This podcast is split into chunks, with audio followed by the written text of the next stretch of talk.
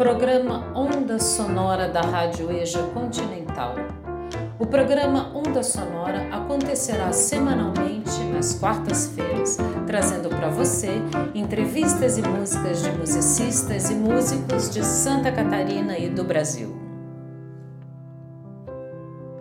A partir desse programa, você pode produzir textos ou áudios com análises musicais, críticas, reflexões e essas produções podem contar como hora de produção externa. Então, aproveite para conhecer a música que não toca na Rádio do Brasil e para produzir seu HPR. Hoje o Onda Sonora ele é muito especial. Ele tem a participação da nossa querida professora, da nossa amiga Ivi Luna. E Diego, que bacana! Obrigada aí, estou muito contente, é muito importante para mim esse programa hoje, muito especial falar um pouco de mim. E eu vou abrir o programa com uma música que eu fiz que chama Aurora Azul e ela foi gravada no terceiro CD do Cravo da Terra, um CD que chama Verde Longe.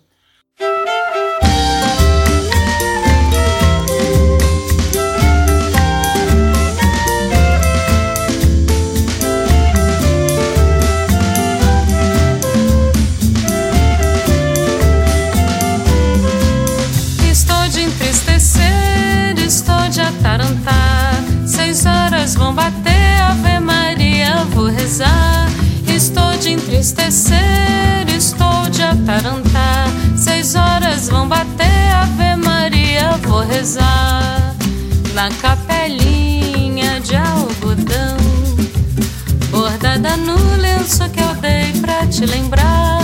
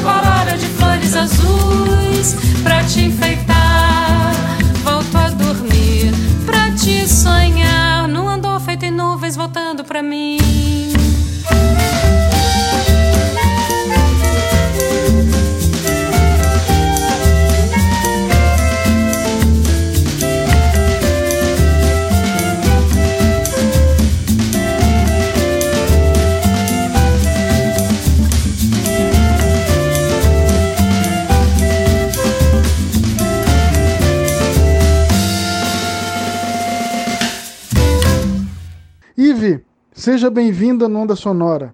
Eu queria começar perguntando para ti como foram teus primeiros contatos e como que tu se descobriu na música. E Diego, muito obrigada pela sua pergunta. Então, é, o meu contato com a música primeiro foi em casa mesmo, né? Minha mãe, meu pai são pessoas que gostam muito de música, é, tocam um pouco de instrumento. Meu pai toca violão, minha mãe na época tocava piano e a gente sempre gostou de cantar e de tocar junto. A família da minha mãe também é muito sonora, todo tinha muita festa, muita cantoria. Então essa alegria, essa alegria do encontro, né, e sempre com música, acabou que ficou muito forte para mim. Mas o meu estudo mesmo com a música ela começou é, com nove anos aqui em Florianópolis. eu comecei a estudar piano com uma professora que chamava Ione, eu não lembro o sobrenome dela, mas foi difícil assim o começo por causa da obrigação de estudar. Eu para mim ficou uma coisa meio assim, meio perder um pouco da alegria, né? Porque aí precisava ficar estudando muito piano e não era assim que eu queria encontrar com a música. E aí eu parei de estudar é, piano com 12 anos, estudei dos 9 aos 11, 12, uma coisa assim. Aí com 13 anos eu comecei a estudar violão, violão popular. Aí eu gostei mais, assim, porque daí dava para tirar umas músicas, cantar com o pessoal. E aí eu comecei a ver que eu gostava muito de cantar. E aí fiquei na durante a adolescência estudando violão, primeiro com professor, depois sozinha. E aí quando depois eu fui para São Paulo para fazer uma escola de teatro lá que chama Vento Forte, eu comecei a estudar canto também e com, estudei canto com uma cantora que eu gostava muito, que chama Cida Moreira. Então, a minha primeira professora de canto foi a Cida Moreira, com ela eu comecei a estudar canto lírico. E no Vento Forte, que era essa escola de teatro que eu fazia, era, era muito musical, a gente cantava muito, os espetáculos tinham muitas músicas, durante as aulas também tinha muita música. E lá a gente também fazia aula de, de canto, aula de música. E eu comecei também a dançar num grupo de dança popular que chama Cupuaçu, e também era, era de dança popular do Maranhão. Então eu também tive assim muita alegria, fui aprendendo a tocar a caixa, né, que acompanhava as danças, fui aprendendo alguns ritmos e fui me interessando também por percussão. E a música foi tomando cada vez mais espaço na minha vida. E aí, quando eu fui convidada para o elenco do Vento Forte, eu fui convidada para cantar. E eu achei muito bacana esse lugar da música. E quando eu voltei para Florianópolis, então eu decidi estudar música é, no, na universidade para fazer música no teatro. Eu entrei num grupo de teatro de amigos meus que já estavam com um grupo em funcionamento que chama Teatro Jabuti. Eu fiquei sete anos trabalhando com Teatro Jabuti na composição musical, na pesquisa e na execução. Eu tocava, cantava, né? Nessa época eu já tinha começado a estudar flauta transversa, então eu já tocava um pouquinho de flauta também. E aí foi assim, do Teatro Jabuti, eu junto com o violonista que trabalhava comigo num espetáculo junto. O espetáculo chamava O Romance de João Cambadinho e a Princesa do Reino de Miramar. E com esse espetáculo de, do Teatro Jabuti, a gente foi para o Chile.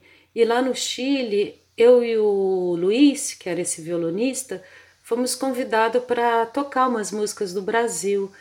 E aí a gente juntou alguma coisa que eu já tocava na flauta, já cantava, com coisas que ele tocava no violão. A gente era amigo de graduação, ele fazia música junto comigo na universidade. E dali a gente começou a juntar isso e aquilo, e aí a gente acabou é, criando o duo Cravo da Terra. E aí Dudu passou para trio, de trio passou para quarteto e depois virou quinteto e acabei ficando 14 anos trabalhando com Cravo da Terra. A gente gravou três discos e foi aí que eu virei cantora também. Então essa é a minha trajetória assim. Hoje o Cravo da Terra não existe mais, né? A gente findou os trabalhos em 2014. E aí em 2016 eu comecei um trabalho solo. Primeiro eu fiz um show, eu morava lá em Belo Horizonte eu fiz um show que chamou Xirê.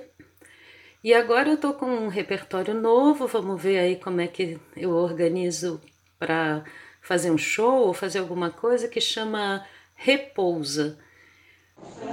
Ive, minha querida, que bom poder conhecer um pouco da tua história é, aqui na Rádio Ija, no programa Onda Sonora. Conta um pouco pra gente sobre as gravações é, dos teus trabalhos, o que, que tu já fizeste, tu já gravaste. Conta um pouco sobre isso pra gente. E Camila, querida, obrigada pela sua pergunta.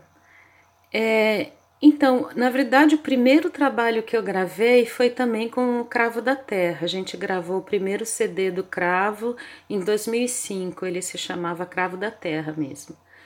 Depois, em 2009, a gente gravou o segundo, cravo, o segundo CD do Cravo, que chama Infinito Som.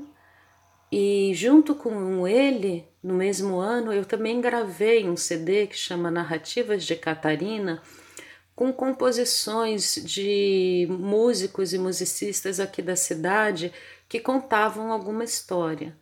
Em 2014, eu, a gente gravou o terceiro CD do Cravo da Terra, que chama Verde Longe. E fora isso, eu participei de gravações com amigos, né, em discos de amigos, é, trabalhos que eu gosto muito e sobretudo com o Silvio Mansani. Ele foi assim quem mais me convidou para gravar com ele. Eu fiquei sempre muito contente. O Silvio Mansani é um músico que eu gosto muito. Então dessa parceria com o Silvio, eu vou mostrar para vocês agora uma música que chama Nada para fazer, que faz parte de um disco que chama No Dorso do Rinoceronte, e é uma música do Emílio Pagotto.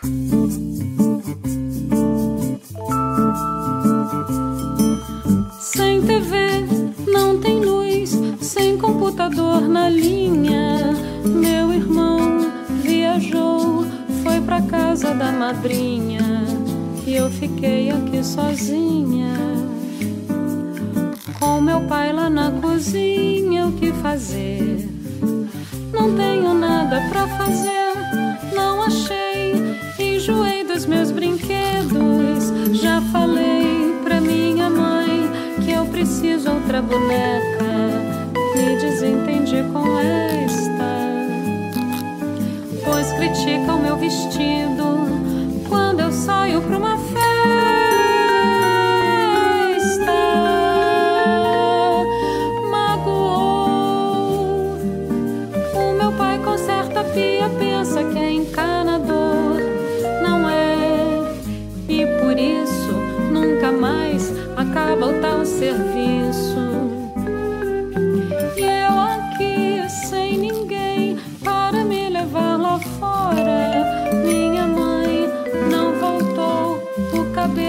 demora.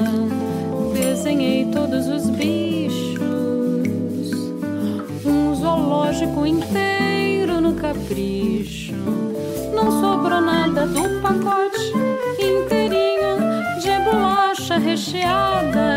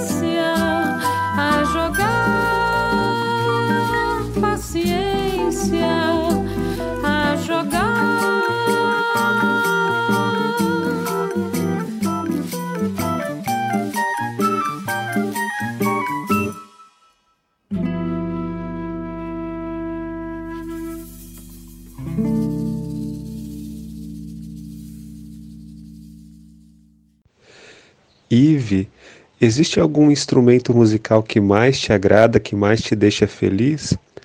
E quais são os instrumentos musicais que você ainda deseja aprender? E Gustavo, obrigada pela pergunta. É, na verdade, o instrumento que mais me alegra hoje assim é o violão. Eu voltei a estudar violão depois de mais de 30 anos sem estudar violão e agora eu tô querendo me empenhar em tocar melhor para poder me acompanhar, assim, para poder tocar e cantar sozinha, né? Porque é muito bacana ter alguém junto, né, fazendo música junto, mas isso vai ficando cada vez mais difícil, né? E esse momento da pandemia foi trazendo essa necessidade de autonomia, né?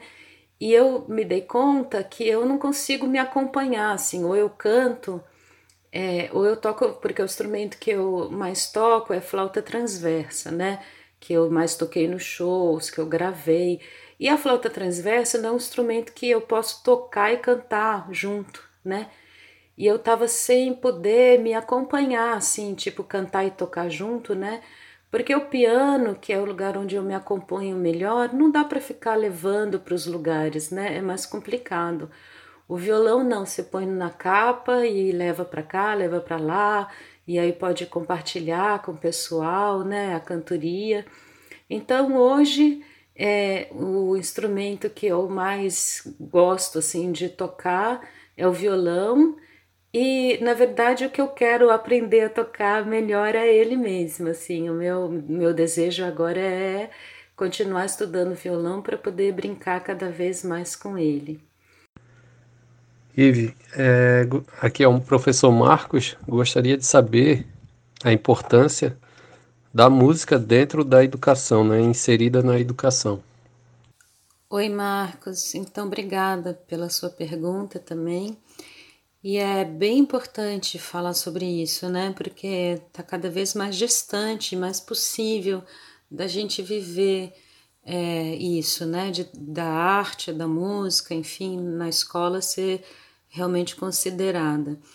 Mas, como uma linguagem artística, a música ela possibilita uma abertura de campos possíveis, né? É, porque como ela não tem exatamente uma assim, não se define música de uma maneira só, né? A música ela pode ser tanta coisa, né? E ela pode ser produzida, pode ser criada, pode ser inventada de tantos modos, e ela é sempre uma coisa a ser inventada novamente e de outras maneiras. Essa prática da invenção, ela é importante porque ela abre possibilidades, né? Então, uma pessoa que encontra na música possibilidade de invenção, ela pode partir a praticar isso em outras instâncias na sua vida, né? É só o fato de entender que uma coisa não está, mesmo que ela tenha uma forma e uma estrutura, ela não esteja dada, mas ela esteja sempre possível de ser inventada novamente, já abre a possibilidade de a pessoa se ver capaz de inventar um outro modo de vida, né? um outro modo de existência, outras possibilidades de lógica. Então, não só a música, como outras linguagens artísticas, ela vai entrar nesse lugar de, vamos dizer assim, ampliar o leque de possibilidades de experimentações com a vida, com as lógicas e com as estruturas, né? Agora, é claro, se a gente parte para trabalhar com a música como uma coisa dada, e venha tratar a música como uma reprodução sempre, não vai servir para outra coisa senão para a gente continuar reproduzindo, né? Então eu acho que é interessante pensar na arte, na educação, não como um lugar de reprodução, mas como um lugar de invenção e sempre pronto a, tá, a ser inventado de novo, né? Eu acho que é isso. Ive, a música, apesar de fazer parte do nosso cotidiano, ela ainda gera muita insegurança, né? Quando a gente precisa cantar ou falar em público ou mesmo tocar algum instrumento. É, que dica você dá para quem quer começar ou para quem já, já pratica, mas tem um pouco de receio de mostrar sua arte? E Mauro, Obrigada pela sua pergunta e é super importante, né, a gente conversar sobre isso, porque como você diz, a música faz parte da nossa vida, assim, né, pelo menos da grande parte das pessoas. Então, essa coisa de ter um pouco de constrangimento é uma coisa que tem a ver com muitos pudores, né? ou como exigência, assim, num lugar muito complicado, né? O quanto que a gente se exige de fazer as coisas direito e tal, então não é legal, né? O que eu acho bacana é a gente encontrar essa alegria dentro, sabe? Se é uma coisa que, que me alegra, eu tenho desejo de compartilhar, então é maravilhoso, sabe? Então, acho que primeiro é isso, assim, é encontrar essa alegria de fazer música, né? O como se faz ou qual é a qualidade exatamente disso, isso não interessa muito, sabe? Eu acho que o que interessa é a qualidade da energia, é a potência que a gente quer compartilhar com o mundo ou com os nossos, né, com o pessoal querido. A música ele tem isso, né? Ela tem isso, ela movimenta as energias, ela é, é uma frequência, né? Então, por exemplo, eu falo aqui com você e você fala comigo e a voz toca, né? Porque preciso que a onda que eu emita ela chegue até o seu tímpano lá dentro do seu ouvido e faça o seu tímpano vibrar para você me ouvir, codificar tudo que eu estou falando. Então a voz toca no outro, né? Então, é, essa coisa de movimentar ondas que tocam de, em um e outro é uma coisa muito forte, né, das sonoridades. Então, eu acho que antes da gente se preocupar com a qualidade estética, né, eu acho mais importante a gente se preocupar com a, com a qualidade da frequência, assim, né? Que frequência eu estou vibrando no mundo, que energias eu quero compartilhar com o mundo. E aí fazer isso com alegria, com liberdade, não precisa é, ficar tão preocupado com a qualidade estética que isso tem. E como que diz uma música do Gil, do Gilberto Gil, fala assim: toda pessoa boa soa bem, né? Então, é, a gente fazendo com o coração, né, fazendo com amor e fazendo com alegria, vai sair bonito. Não tem jeito, vai sair bonito. Agora é claro que se a gente quer é, realmente se empenhar e aí aprofundar os nossos conhecimentos, aí é realmente só a prática. E aí não tem prática melhor do que, por exemplo, você estar tá em casa e cantar junto, né? Cantar junto com as músicas que você gosta de cantar e dançar, sobretudo também, porque dançar ajuda a gente entender o ritmo, não pela cabeça, mas pelo corpo, né? Então, a gente cantar, a gente dançar em casa, né? E, e compartilhar isso com quem quer que seja, com os pais, com os filhos, com os amigos, cantar com os filhos. Eu fiz muito isso, assim, né? É, de cantar com as minhas filhas e dançar. Então, você está cozinhando, fazendo almoço, uma filha passa pela cozinha, a gente para, dá uma cantadinha, uma dançadinha, aí a pessoa, né? A criança passa, vai brincar de não sei o quê. É, e essa alegria, eu acho que sobretudo isso, assim.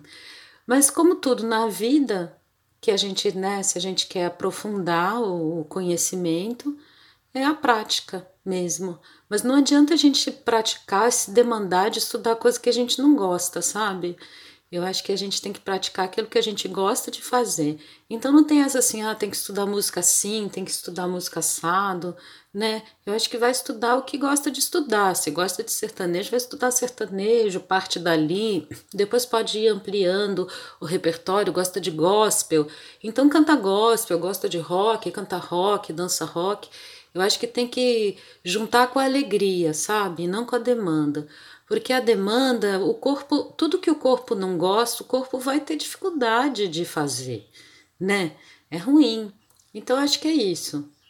E eu vou terminar o programa apresentando para vocês uma música que chama O Navegador, que é do Márcio da Vila. O Márcio da Vila é um ele fez parte de um grupo aqui de Florianópolis que chamava Tijuqueira um grupo que eu gosto muito, que tem trabalhos muito sensíveis e o Márcio da Vila é um compositor que eu gosto muito. E ele me cedeu essa composição dele para a gente incluir no, no disco que chama Narrativa. Narrativa de Catarina. E esse disco a gente gravou eu fazendo voz e flauta em algumas, né? Uma só flauta, outras só voz. É, a, a Carla Pronsato no piano o, e o Rodrigo Paiva, que foi o primeiro entrevistado do ano aqui no Onda Sonora, na bateria. Então é um disco que tem voz, piano e bateria, que é uma combinação que ficou muito, muito potente, assim, a gente gostou muito do resultado.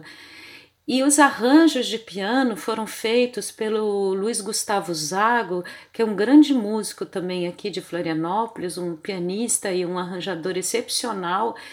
E eu vou chamar atenção para o piano e para a bateria dessa música, né, no arranjo que o que o, que o Zago fez. E aí, quem quiser depois pode procurar o navegador com o Tijuqueira, que vê que é bem diferente o arranjo, né? Então, é, para terminar esse programa, eu deixo aqui o navegador de Márcio da Vila.